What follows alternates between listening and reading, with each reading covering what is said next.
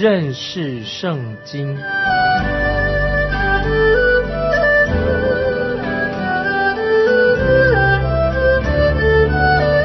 认识上帝的话，把上帝的话带到全世界。本节目是由认识圣经机构和环球广播电台联合制作，欢迎收听。亲爱的听众朋友，你好，欢迎收听认识圣经，我是麦基牧师。我们要一起来看《士师记》第十一章十一、十二节。于是耶佛他同基列的长老回去，百姓就立耶佛他做领袖、做元帅。耶佛他在米斯巴将自己的一切话陈明在耶和华面前。耶佛他打发使者去见亚门人的王，说：“你与我有什么相干？竟来到我国中攻打我呢？”如果我们听众朋友继续的读下去，我们就可以看到耶佛他陈述亚门人是怎样进到这块地图的。他就指出以色列人是合法的，用合法途径得到这块地图。亚门人不单单要把以色列人赶出这块地图，还想要除灭以色列人。耶佛他就说到这个重点：以色列人是合法的占领了这块地图的。接着我们看四世纪十一章二十八、二十九节。但亚门人的王不肯听耶佛他打发人说的话，耶和华的灵降在耶佛他身上，他就经过基列和马拉西，来到基列的米斯巴，又从米斯巴来到亚门人那里。亚门王完全拒绝了耶佛他所提供的文件，他说他不接受文件上的论点。于是耶佛他就带他的兵去攻打亚门人，但他看到这个敌军的时候，他心里有些胆怯。这个时候，他就做了一件平常他不会做的事情，因为耶弗他这个人流亡在外已经很久一段时间了，忽然现在成了士师，他是着带领军队的。一个人，突然间被高举的时候，他当然是很兴奋，所以在他兴奋之余，他就做了一个很草率的承诺。耶弗他那时还没有我们像现在得到更多的启示，有圣经，他只是半个外邦人。有异教徒的背景，他知道神，他认识神，但是认识的不够清楚。神并没有要他许愿，他竟然做了一些许愿的事情。现在我们来看三十节到三十一节，耶和他就向耶和华许愿说：“你若将亚门人交在我手中，我从亚门人那里平平安安回来的时候，无论什么人先从我家门出来迎接我，就必归你。”我也将他献上为凡祭，诶，他怎么会这样子？怎么将他献上为凡祭？耶和他的动机可能是纯正的，神已经给了耶和他得胜的保证了，但他不需要这么匆忙来向神做许愿的事情。神让他得胜，并不是靠着他的许愿，是神自己把他升高，给他做事师。耶和他应当明白，神是一直在带领他，引导他。直到现在，继续引导他。我们看二十九节，说到神的灵就降在耶佛他身上，所以他不需要再加上其他的东西的。他说：“无论什么人，他为什么这样说？无论什么人先从我家门出来迎接我，就必归耶和华。如果出来迎接他的是他的朋友呢，或者邻居先出来迎接他怎么办？他也自己也没有权利把别人献给神呢。接着我们看三十四、三十五节。耶弗他回米斯巴，到了自己的家，不料他女儿拿着鼓跳舞出来迎接他，是他独生的，此外无儿无女。耶弗他看见他，就撕裂衣服说：“哀哉，我的女儿啊，你使我甚是愁苦，叫我作难的，因为我已经向耶和华开口许愿，不能挽回。”我们看到耶和他已经许了愿。他觉得自己已经不能收回了。问题是，耶和他有没有将他自己的女儿献在祭坛上呢？那么我们要仔细的再看下去。圣经对于耶和他的许愿，没有说对还是不对，圣经也没有特别的责备他做这样的许愿。那么我们看到希伯来书十一章三十二节，新约希伯来书十一章三十二节说：“我又何必再说呢？若要一一细说基甸、巴拉、参孙、耶佛他、大卫、撒母耳和众先知的事，时候就不够了。这一节经文提到耶佛他，耶佛他和这一群蒙神喜悦的人并列在一起。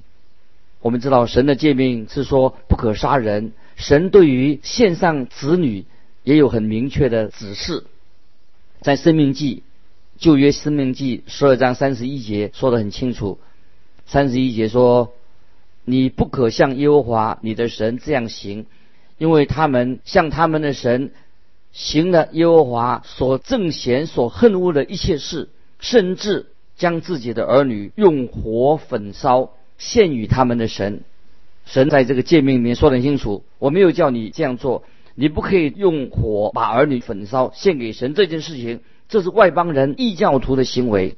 我们也看到神并没有让亚伯拉罕献以撒，我们要认清这个事实。亚伯拉罕献以撒的重点是在哪里的？就是神要知道亚伯拉罕的顺服到底到了一个什么程度。当亚伯拉罕举起刀的时候，神就知道。亚伯拉罕是对他有信心的，亚伯拉罕自己认定以撒是要死的，但神当然不会让亚伯拉罕的儿子死亡，让亚伯拉罕杀他自己的儿子。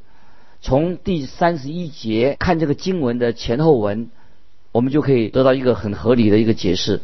我们看耶和华他说：“我从亚门人那里平平安安回来的时候，无论什么人先从我家出来迎接我，就必归你。”我也将它献上为燔祭。那么这段经文可以读成这个样子。我认为我们可以把它读成这样的。后面那一段就是说，我将向神献燔祭，这样读；或者我将向神献燔祭，这个意思这样读。我将向神献燔祭。那么这里耶佛他是说，他可以两项，他选其中一项，向神献燔祭。或者他把他的女儿献上，是这个意思，献燔祭，或者他做一个奉献。耶婆他没有把他的女儿献作燔祭，并没有。那么我认为很清楚的，就是他要把他的女儿归给神，就必归你，就是把他的女儿分别为圣。他女儿终身不嫁。耶佛他自己是私生子，他只有一个独生女，他本来希望女儿能够结婚生子，让他含饴弄孙，但是。他的女儿既然是第一个迎接他的人，那么他就必须要把他的女儿，他很甘心乐意的把女儿奉献给神，不是把她献作燔祭。这个表示说他女儿将终身不得嫁人。也许听众朋友，你问我说，你能这样确定吗？那么我们看看他的女儿是怎么说的。接着我们看四世纪十一章三十六节，他女儿回答说：“父啊，你既向耶和华开口，就当照你口中所说的向我行。”因耶和华已经在仇敌亚门人身上为你报仇，他的女儿真是孝顺，也顺服他的父亲。他说：“父亲，你已经向神许了愿，他自己愿意成全父亲的所愿心愿。”接着我们看三十七节，三十七节又对父亲说：“有一件事求你允准，容我去两个月，与同伴在山上，好哀哭我终为处女。”我终身为处女，他不明白父亲的还愿是要献燔祭还是要奉献，但是他自己在神面前决定，他决定他自己终身不嫁，他就恳求能够为自己终身为处女哀哭，他愿意把他自己终身奉献给神。接着我们看三十八节到四十节，也佛他说：“你去吧，就容他去两个月。”他便和同伴去了，在山上为他。终身为处女，哀哭。两个月已满，他回到父亲那里，父亲就照所许的愿向他行了。女儿终身没有亲近男子。此后，以色列中有个规矩，每年以色列的女子去为基列人也佛他的女儿哀哭四天。那这段经文已经告诉我们，也佛他的女儿终身未嫁。他就是把他自己终身奉献给神。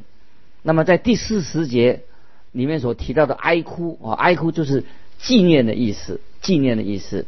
每年那么以色列人就用很特别的一个方式来纪念耶佛他啊，他的女儿，他因为他奉献自己给神，那么这是看见啊神他所做的工作，看见这个女儿啊奉把自己奉献给神，那么这是啊神所做的工。耶和他他没有把他的女儿当做凡祭啊献在坛上，神当然不会应许他这样做的。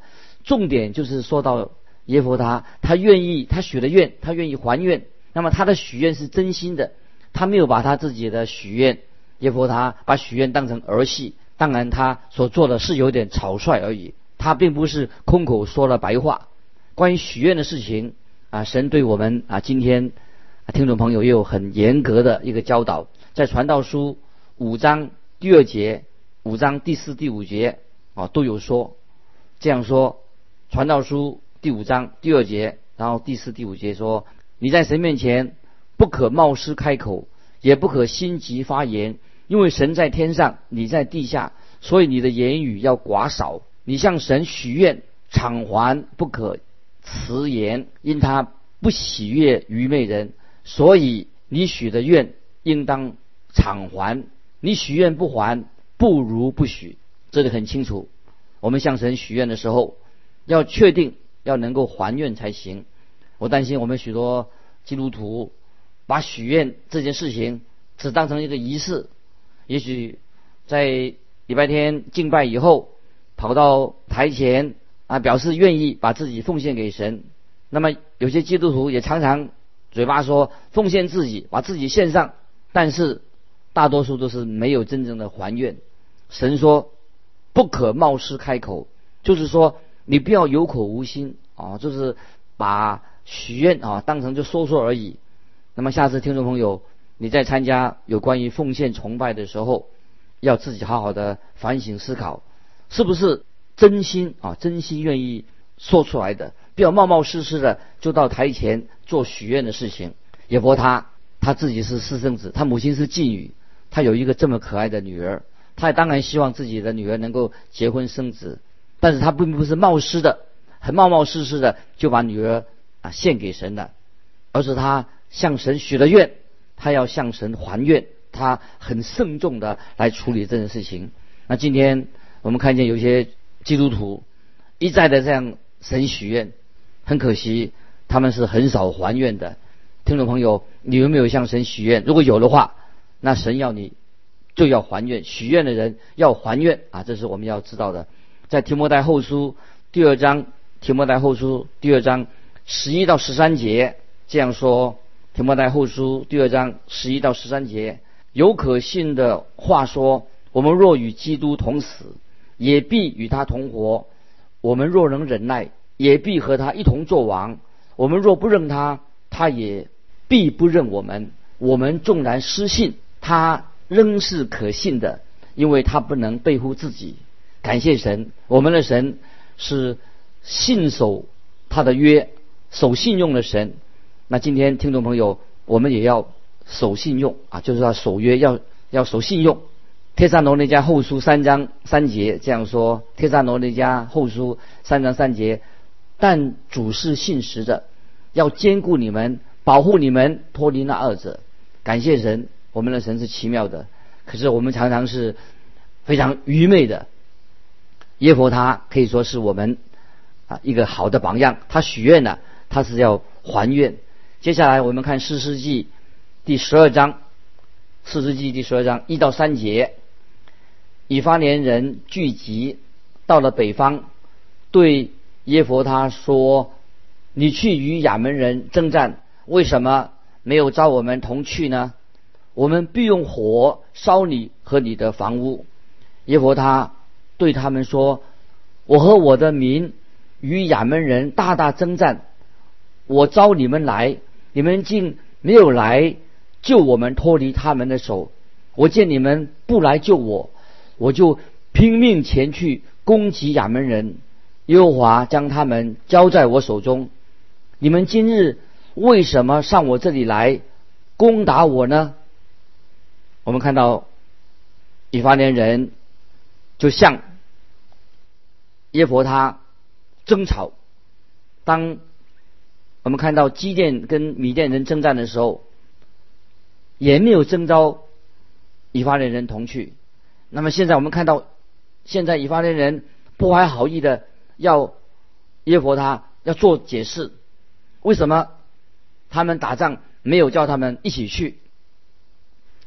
我们看到以法莲人，他一定在内心里面深深的嫉妒，他们受嫉妒影响很深。后来就导致他们也是背叛神。当以色列国分裂为南北两国的时候，所有的悖逆都跟以法莲这一族人有关系。他们常常是带头悖逆的。那么追根到底是他们的嫉妒心太强了。听众朋友，今天教会会不会也发生这种嫉妒的问题、嫉妒纷争的问题？这个问题也许在每个教会可能都有问题很大。在菲利比书二章三节说：“菲利比书二章三节，凡事不可结党，不可贪图虚浮的荣耀，只要存心谦卑，个人看别人比自己强。”听众朋友，不晓得你有没有按这个经文所告诉我们的：凡事不可结党，不可以贪图虚浮的荣耀，要存心谦卑，个人看别人比自己强。结党或者贪图。虚浮的荣耀，虚浮荣耀，就是会产生嫉妒。这事情很容易在教会里面发生，常常有人惹是生非。当我听到有人常常埋怨教会没有按照他自己的想法的时候，常常是批评教会。我心里想，是不是他心里有嫉妒？当有人常常希望跟传道同工作对的时候，我心里也怀疑，在背后是不是就是因为嫉妒的原因？这里发生了，也发生了嫉妒的问题。耶佛他他必须要防卫他自己。以法莲人已经带兵闹到他家门口了。接着我们看啊，发生什么事情？现在我们看四世纪十二章四到六节。于是耶佛他招聚基列人与以法莲人征战。基列人击杀以法莲人，是因为他们说。你们基的人在以法莲、马拉西中间，不过是以法莲逃亡的人。基列人把守约旦河的渡口，不容以法莲人过去。以法莲逃走的人若说容我过去，基列人就问他说：“你是以法莲人不是？”他说：“说不是。”就对他说：“你说。”是波列，以法莲人因为咬字咬不真字音，以法莲人因为咬不真字音，便说希波列，希波列，以色列人就将他拿住，杀在约旦河的渡口。那时以法莲人被杀的有四万两千人。基列人他们很成功的击溃了以法莲人的攻击，他们死守约旦河的渡口，不让以法莲撤退。基列人就选了一个绕口的一个通关的密语，那其中有一个发音就是以法莲人在他们的言语里面所没有的。那么这个暗语通关的暗语是什么呢？是示波列，示波列。那么那个人如果不能够正确的念出这个暗语的话，那他就有麻烦了。接着我们看第七节，第七节，耶佛他做以色列的士师六年，基列人耶佛他死了，葬在基列的一座城里。我们看这六年来纷纷扰扰的事情，那么随着士师耶佛他的过世啊，就。啊，结束了。接下来我们再看，另外有三位士师，这三位士师说起来很惭愧，他们是一事无成，但是他们也做了一些事情，但是没有一件事情是跟他们的祭士师啊尽士师的本分。现在我们看四世纪十二章八到十节，耶佛他以后有伯利恒人以比赞做以色列的士师。他有三十个儿子，三十个女儿，女儿都嫁出去了。他给众子从外乡娶了三十个媳妇。他做以色列的士师七年，以比战死了，葬在伯利恒。这个士师是从伯利恒来的，伯利恒是南方犹大地区的城市。以比战有三十个儿子，还有三十个女儿。